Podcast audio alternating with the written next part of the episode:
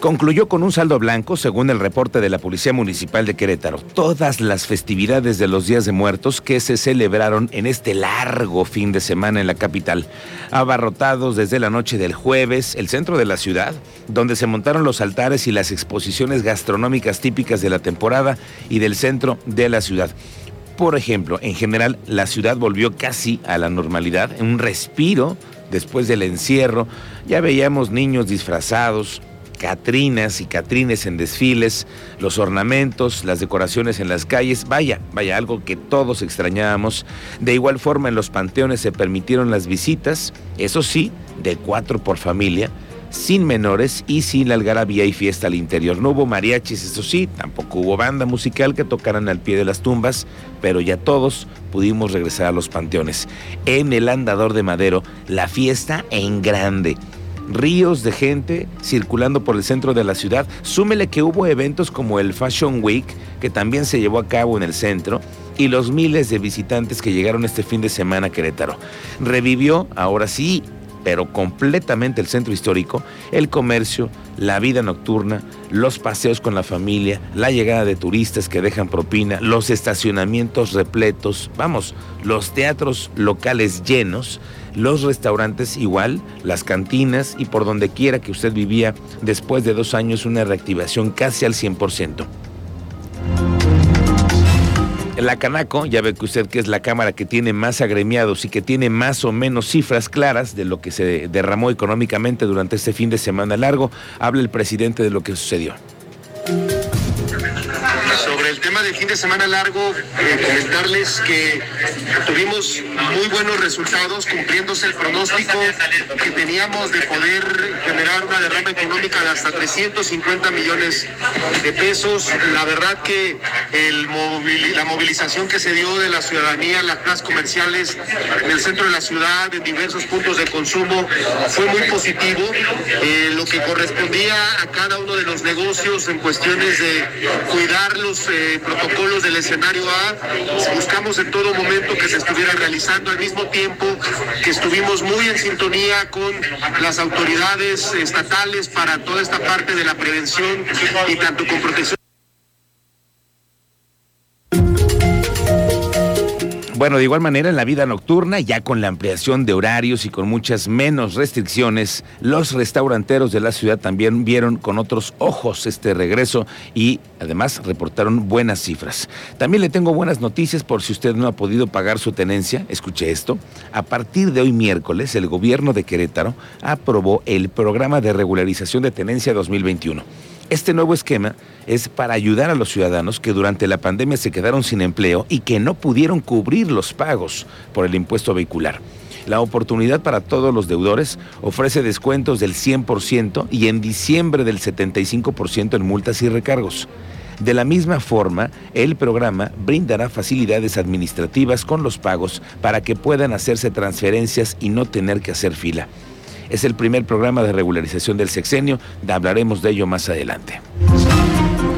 Otra buena noticia, al menos para los universitarios de Querétaro, y es que hace un rato el gobernador Mauricio Curi adelantó que apoyará a la universidad con lo que se prometió en campaña, con un 10% extra al presupuesto, para que puedan crecer, para que puedan ampliar su capacidad a más estudiantes. Esto fue lo que dijo el gobernador hace un momento. 13 de diciembre para poder poner el presupuesto. Habrá que ver las necesidades de la universidad y las posibilidades del gobierno del Estado. Señalaban que necesitan un 13% mínimo para dar cabida a la demanda de matrícula, gobernador. Y bueno, lo, digo en lo mismo, o es un tema que se va a revisar, habrá que ver qué es lo que podemos hacer, cuál es lo óptimo y por supuesto que va a haber toda la voluntad por parte del gobierno del Estado para ayudar a la, máxima casa ¿Cumpliría con este aumento de mínimo del 10%? Eh, ese es mi compromiso. El compromiso que hice en campaña fue el 10% de aumento para la universidad. Elementos de la Guardia Nacional con apoyo de un binomio canino detectaron 11 kilos de marihuana en una empresa de paquetería ubicada al interior de la central de autobuses de Querétaro. El aseguramiento se llevó a cabo cuando guardias nacionales realizaban rastreos preventivos para detectar el transporte, envío y recepción de estupefacientes o sustancias ilícitas. El teniente Mérida nos tiene el reporte de lo que sucedió con una persecución esta madrugada en las calles de Querétaro. Cuéntanos, teniente, cómo te va. Muy buenas tardes. Muy buenas tardes, Miguel Ángel. Muy buenas tardes, Cristian. Pues sí, tuvimos una persecución durante la madrugada. Eh, un vehículo que fue robado de un estacionamiento público en la zona centro de Querétaro.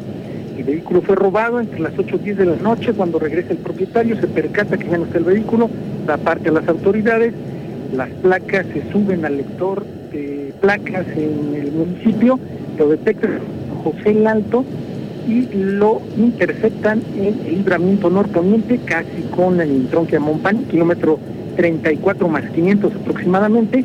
Ahí se tuvo que realizar maniobras de manejo de ofensiva para poder detener la marcha del conductor que quedó detenido junto con una persona del sexo femenino. Y aparte otro tema que más adelante comentaremos, un incidente vial en el carril compartido de Crobús entre un camión de la ruta 69 y un vehículo particular. La información que tenemos. Gracias, teniente. Estamos pendientes contigo más adelante. Hoy nos encontramos en una cobertura del 60% en vacunación anti-COVID en Querétaro. Sí, 60%. Ha comenzado ahora la segunda dosis para las poblaciones de 18 y más. Y escuche usted este dato. De acuerdo con el Instituto de Métricas y Evaluación de Salud de la Universidad de Washington, al día de hoy, de cada 10 queretanos, y 7 han recibido el esquema completo. En la población de 18 años o más, sin embargo, especialistas han señalado que para llegar a la inmunidad se debe alcanzar casi el 80% de la población vacunada en ambas dosis. Claro, hay que tomar en cuenta que aun cuando las brigadas de bienestar avancen, digo, lo platicamos el viernes pasado con la delegada de la Secretaría de Bienestar sobre el tema de la vacunación para población rezagada, pues todavía existe un sector de la población, aunque usted no lo crea, que no tiene intención de vacunarse. Mire, por desinformación, por convicción, por necedad, por lo que usted quiera, pero entre muchos aún existe gente resistente a la vacuna. Ahora, entre más población se encuentre vacunada, más rápido llegaremos a la reactivación total de la que todos soñamos. Le hablaba del tema de la reactivación económica y de lo que sucede con los restaurantes, que es además un pulso clarísimo de cuando hay una reactivación económica, se siente porque las mesas están llenas, las reservaciones, y además hay propinas, y además hay turistas. Cuéntanos, Iván González, ¿qué dijeron los restauranteros, los restauranteros ahora después de este largo largo fin de semana. Cuéntanos, Iván, ¿cómo estás? Buenas tardes. Miguel Ángel, buenas tardes. Como bien nos señala, sin lugar a dudas, es un pulso de cómo medir la economía, lo que es el sector restaurantero, y es que el presidente de la Cámara Nacional de la Industria Restaurantera y Alimentos Condimentados de Canirac, en Querétaro, Yarabet Marinian Valenzuela, informó que aún se encuentran calculando el monto total que dejó para el sector el puente largo del Día de Muertos, pero en general se tuvo un alza en las ventas del 20%, lo que resultó benéfico para los empresarios gastronómicos. Escuchemos.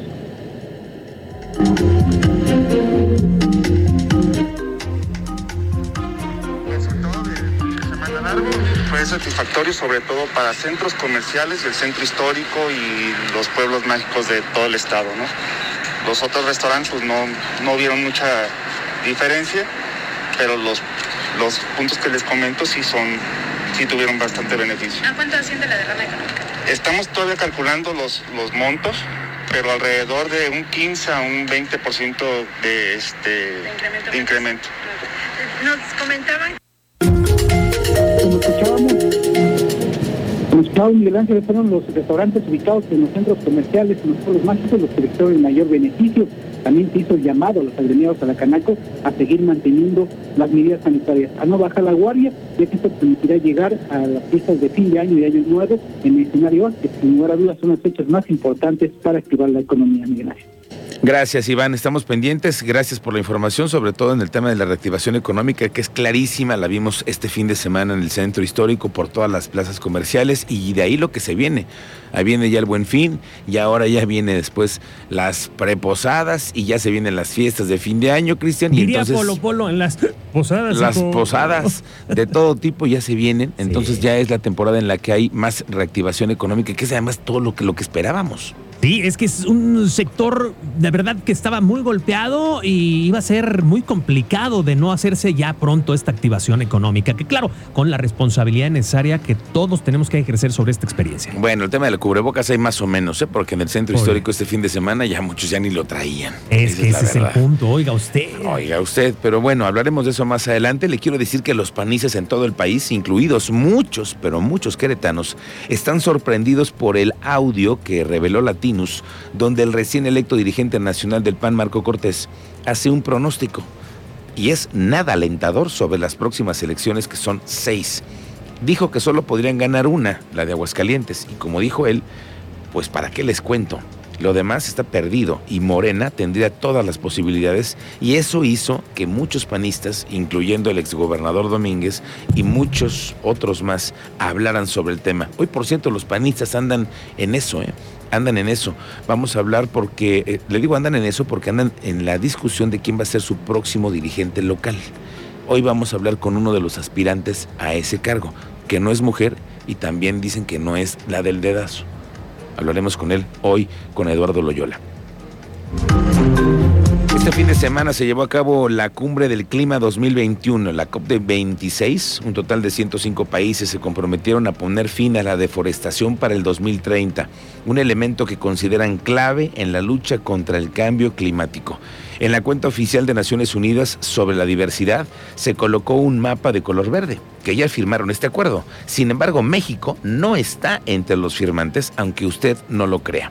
¿Cuál es la propuesta de Querétaro para la deforestación? Esto es algo que yo quisiera preguntar. Estaba revisando cómo hay ejemplos de otros nuevos gobiernos, como es el caso de Nuevo León con Samuel García, un joven político que sí, con otro escenario económico tal vez, está apostándole por energías nuevas y limpias. Por ejemplo, fueron anunciados camiones que no contaminan y una parte de ellos que sean eléctricos para el transporte público. También una nueva línea del metro.